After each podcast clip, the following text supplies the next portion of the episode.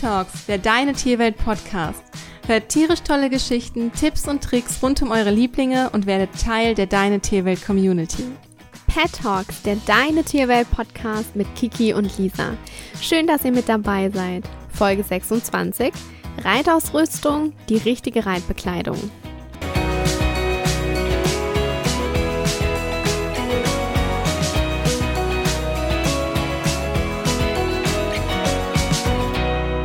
Was gehört eigentlich zur Grundausstattung für Reiter?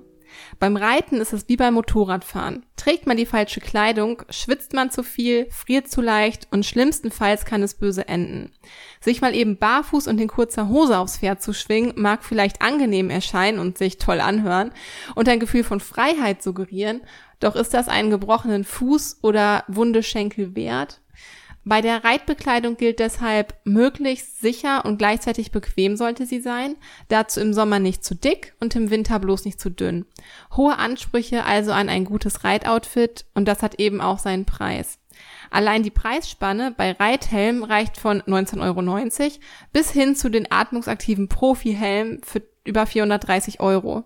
Doch nur mit dem Helm ist es nicht getan. Es fehlen ja auch noch Stiefel, eventuell Handschuhe, eine Reiterweste oder eine Fließjacke für den Winter und natürlich auch die Reithose.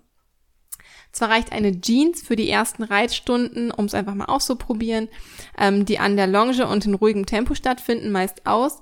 Doch sobald es in den Trab oder sogar in den Galopp geht, sollten insbesondere Anfänger nicht auf die Reithose verzichten. Sie gibt den sicheren Halt im Sattel und schützt Reiter sowie Pferd vor schmerzhaften Reibungen.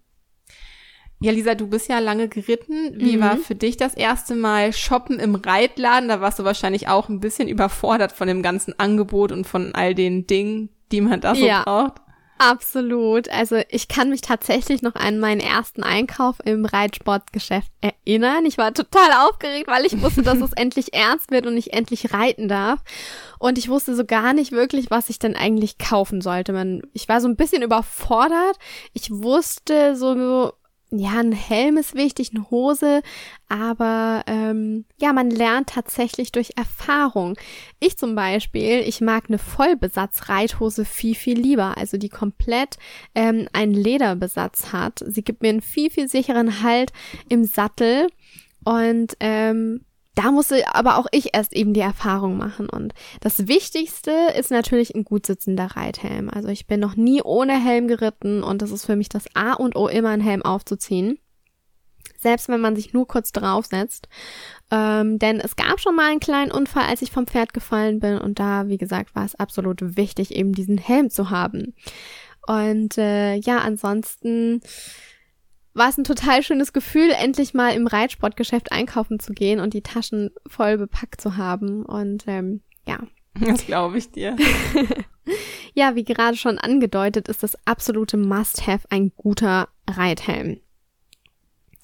Egal ob ihr oder schlimmstenfalls der Reitlehrer meint, es handle sich um ein ruhigstes und um ein und das sanftmütigste Pferd, das ihr jemals kennengelernt habt. Ein Sturz kann man nie, nie, niemals ausschließen, denn auch ruhige Pferde können sich durch die äußeren Gegebenheiten eben mal erschrecken und eben durchgehen. Und das essentiellste Utensil der Reitbekleidung ist somit der Helm, der schon beim allerersten Aufsitzen vorhanden sein muss. Man kann sich die auch am Anfang erstmal ausleihen. Ähm, das habe ich auch gemacht bei meiner ersten Reitstunde und habe mir danach dann eben einen eigenen gekauft. Und hierbei könnt ihr zwischen der englischen Form, die eine zusätzliche Schutzblende hat, ähm, oder der Military-Version, die keinen Schirm vorne hat, wählen. Wichtig ist nur, dass der Helm fest sitzt, ähm, aber den Kopf nicht zu so sehr eindrückt und leicht sowie sicher verschlossen werden kann. Einige Helme, vor allem für Kinder, ähm, ist es empfehlenswert, die lassen sich hinten direkt am Hinterkopf verstellen und können somit genau auf die Kopfgröße angepasst werden, beziehungsweise eben mit Kindern mitwachsen. Hm. Wie hast du dich damals entschieden, für welche Helmform? Ja, ähm, ich habe mich für die englische Variante entschieden. Ich mochte die Military-Version so nicht. Mit der Blende. Genau, mit Ist der Schutzblende. Mhm. Und ich habe, glaube ich, im Fachgeschäft zehn Helme ausprobiert. Und ich habe auch vier oder fünf Stück zu Hause. Ähm, ich weiß nicht warum. Bei mir war es immer der Fall, dass die mir nach einem Jahr zu groß wurden.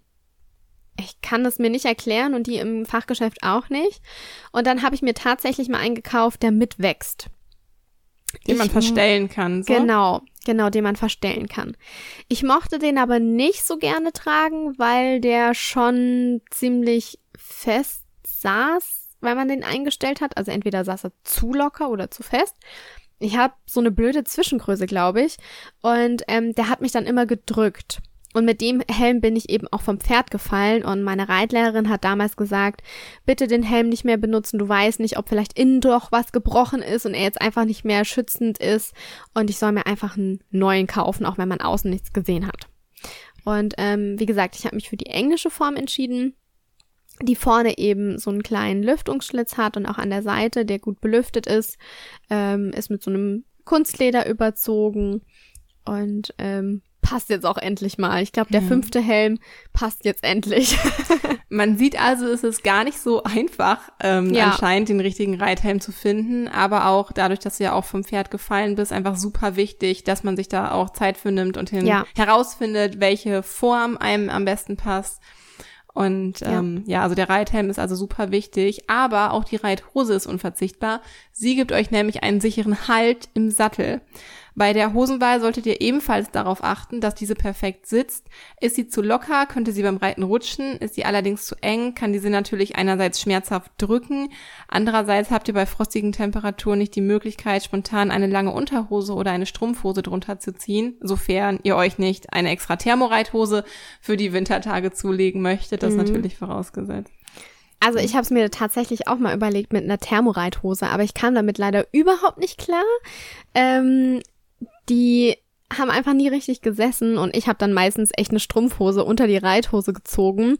Aber Achtung, hier kann es sein, dass sie manchmal drückt und in der Bewegung einschränkt. Deshalb ähm, muss man da so ein bisschen achten, finde ich immer so ein bisschen, wie man die Reithose über die Strumpfhose anzieht. Ja. Ja, ja, und was ist neben der Passform noch ausschlaggebend? Also die wichtigsten Indizien für die Qualität der Hose sind der sogenannte Besatz und die Position der mhm. Nähte. Letztere sollten keinenfalls an den Innenschenkeln liegen, da sie sonst unangenehm drücken. Ja. Mit Besatz hingegen meint man die Leder- oder Kunststoffapplikation der Knie- und Schenkelpartie. Diese sollten nicht zu steif, aber trotzdem fest genug sein, damit die Beine nicht am Sattel so aufscheuern und natürlich soll der Besatz für den richtigen Halt sorgen. Sind die Applikationsstellen zu weich oder vielleicht auch zu glatt, könnte sie sogar das Gegenteil bewirken und der Ritt wird zur Rutschpartie. Und das ja. will man ja eher nicht. Das war tatsächlich auch bei mir echt mal der Fall, aber das lag nicht an der Hose, sondern weil wir den Sattel frisch gewaschen hatten und frisch gefettet haben. Also wir haben den geputzt und haben den frisch eingefettet und ähm, das war dann etwas rutschiger. Wie gesagt, ich mag zum Beispiel mehr Vollbesatzhosen, ähm, die eben hinten am Po auch komplett äh, mit, mit Leder voll besetzt sind. Und ich habe vier Reithosen zu Hause in verschiedenen Farben und ich habe sogar eine, die ist schon zehn Jahre alt und die passt immer noch perfekt. ja, ähm, Reitstiefel, auch sehr wichtig. Und somit ist man ja auch für jedes Wetter gewappnet. Der richtige Schuh ist für den Hobbyreiter zwar nicht unbedingt die wichtigste Anschaffung in Sachen Reitbekleidung, dennoch bieten die hohen Lederstiefel zahlreiche Vorteile. Gute Reitstiefel haben eine durchgängige Laufsohle, wodurch man beim Sturz eben nicht hängen bleibt und einen Absatz, der dadurch, davor schützt, dass der Fuß im Steigbügel durchrutscht. Egal ob Matsch, Schnee oder Staub, man kann sie bei jedem Wetter tragen und hinterher durch die glatte Oberfläche schnell vom Schmutz befreien. Es gibt für jede Passform ähm, des Reitsports spezielle Schuhe, die auf die entsprechenden Bedürfnisse und Ansprüche angepasst sind. So findet ihr beispielsweise extra Dressurstiefel, die eine verhärtete Außenseite und eine flexiblere Innenseite haben. Dadurch, dass ähm, sind die Hilfegebung eben und der Kontakt zum Pferd eben erleichtert. Springstiefel hingegen müssen weicher sein, um dem Pferd umgehend das Signal vor dem Hindernis geben zu können. Und zudem besitzen sie häufig eine Schnürung, damit der Schuh einfach fester sitzt und sich nicht beim Flug verabschiedet. Ich kam auch mit so richtigen Reitstiefeln nicht so klar. Ähm, ich habe mir deshalb immer Stiefeletten gekauft und dann ähm, Chaps dran gemacht. Die ersetzen sozusagen den Schaft des Stiefels. Damit fühlte ich mich am wohlsten. Im Winter habe ich dann aber tatsächlich zu Winterreitstiefeln gegriffen. Die waren komplett gefüttert. So hatte ich dann im Winter keine kalten Füße und keine kalten Zehen. Und ich kann euch tatsächlich wirklich nur Thermosohlen empfehlen. Gerade wenn man zwei, drei, vier Stunden im Stall ist und eben nicht nur auf dem Pferd sitzt, dann kann es ganz schön kalt werden. Und ähm, Thermosohlen war für mich, waren für mich so immer das Must-Have. Ich glaube, das war auch das erste, was ich eingekauft habe, als ich ähm, mich eingekleidet habe. ja, ja, das glaube ich gerade im Winter jetzt. Ne? Ja. Aber auch sehr empfehlenswert ist die Verwendung von Reithandschuhen, besonders bei temperamentvollen Pferden. Mhm. Andernfalls kommt es schnell zu Wundreiben der Hände und auch zu schmerzhaften Verletzungen. Und auch das Anlegen einer Reitweste beziehungsweise einer Schutzweste ist kein Fehler. Hier stellt sich die Frage, wie, wie wichtig ein Reitprotektor ähm, bei der Schutzweste ist, da diese oft sehr teuer sind. Die meisten Reitställe haben Protektoren zum Ausleihen und ja, jeder sollte selbst entscheiden können, ob er einen tragen möchte oder nicht. Viele Reitprotektoren sind so unbequem und groß, dass sie nicht gerne getragen werden. Auch ist die Beweglichkeit der Reiter durch ja teilweise sehr sperrige Modelle leider oft sehr eingeschränkt. Hierbei lohnt sich die Anschaffung eines hochwertigen Modells, was auch einfach flexibel genug ist, ähm, dem Reiter gleichzeitig Bewegungsfreiheit zu gewähren und trotzdem ja vor Verletzung der Wirbelsäule und auch vor Rippenbrüchen und weiteren mhm. Verletzungen schützt. Aber auch hier würden wir schauen, ob man diese Weste wirklich braucht, denn durch diese Weste sieht auch der Reitlehrer unter Umständen nicht richtig, ob wir ja eben richtig auf dem Pferd sitzen. Das ist so ein kleiner ja. Nachteil. Ja, das ist es wirklich. Ich habe die Reitweste tatsächlich nur im Springunterricht angehabt. Ähm, ich war aber auch nur ein paar Mal springen. Ich bin eher in den Dressurbereich gegangen und da hatte ich dann tatsächlich die Weste gar nicht auf, damit eben auch mein Lehrer sehen kann. Ähm, ja, es hat seine Vor- und seine Nachteile. Ne? Ja, und jetzt haben wir noch ein paar Tipps für die kühle und die dunkle Jahreszeit. Ich hatte ja gerade schon von meinen Thermosolen gesprochen. Aber wir haben noch weitere Tipps, denn ebenso wie es spezielle Sommerreithosen aus besonders dünnem Stoff gibt, ähm, finden sich für den Winter diese Thermohosen. Die sind gefüttert innen drin und ähm, einfach ein bisschen stabiler. Dann natürlich auch gefütterte Stiefel und warmhaltende Handschuhe. Ähm, Handschuhe eignen sich natürlich auch in dünner Ausführung für die restliche Jahreszeit ähm, damit man sich einfach so wie Kiki gerade nicht ges äh, gesagt hat, nicht die Hände an den Zügeln aufreibt. Mhm. Ja. Ob man sich vor allem als Hobbyreiter ähm, solche wirklich anschaffen muss, wie gesagt, bleibt jedem selbst überlassen. Zur Grundausstattung gehört definitiv eine wärmende Weste, eine Fließjacke und bestensfalls eine multifunktionale Outdoorjacke.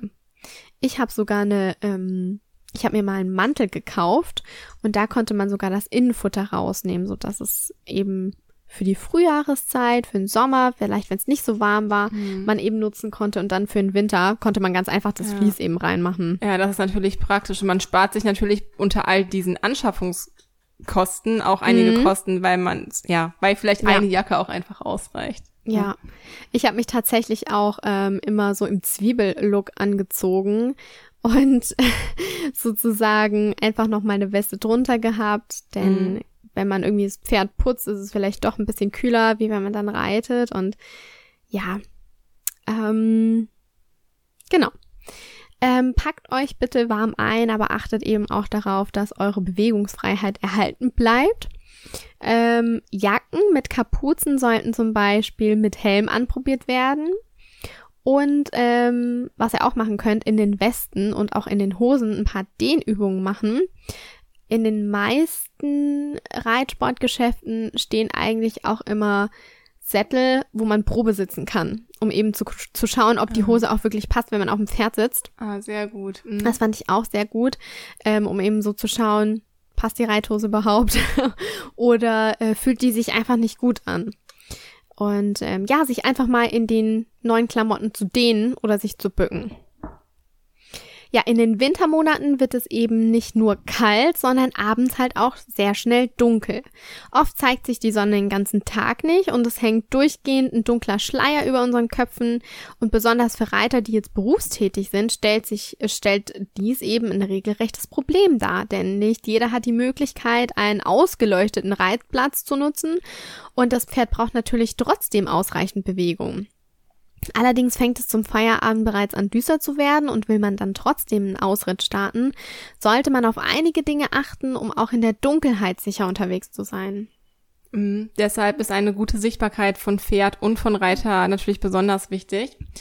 Laut Straßenverkehrsordnung, also der STVO, dürfen Reiter weder Rad noch Fußwege nutzen. Folglich bleibt nur noch die Fahrbahn. Hier gilt auf der rechten Fahrbahnseite zu reiten und der wichtigste Punkt bei einem Ausritt im Dunkeln ist dann dementsprechend natürlich der, dass man auch bei wenig bis gar keinem Licht immer gut für andere Verkehrsteilnehmer sichtbar ist sowohl für eure eigene Sicherheit als auch aus gesetzlicher Sicht. Eure Kleidung sowie das Reitzubehör sollten mit großflächigen Reflektoren ausgestattet sein. Außerdem gibt es Stiefel und Steigbügelbeleuchtung extra mhm. dafür. Diese leuchten nach vorne hin weiß und nach hinten hin rot. Gesetzlich seid ihr dazu verpflichtet, eine nicht blendende Leuchte mit weißem Licht mitzuführen, die auf der linken Seite nach vorn und hinten gut sichtbar ist. Spart nicht an Reflektoren oder Beleuchtung. Je sichtbarer ihr und euer Pferd seid, desto besser.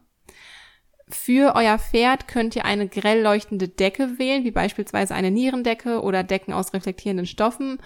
Aus ebenso leuchtendem Material können auch die Schabracken gefertigt sein. Damit auch die Beine gut sichtbar sind, empfehlen sich reflektierende Gamaschen oder leuchtende Bänder. Immerhin ist das der Bereich, in dem die Autoscheinwerfer genau. dann auch leuchten auf der Straße.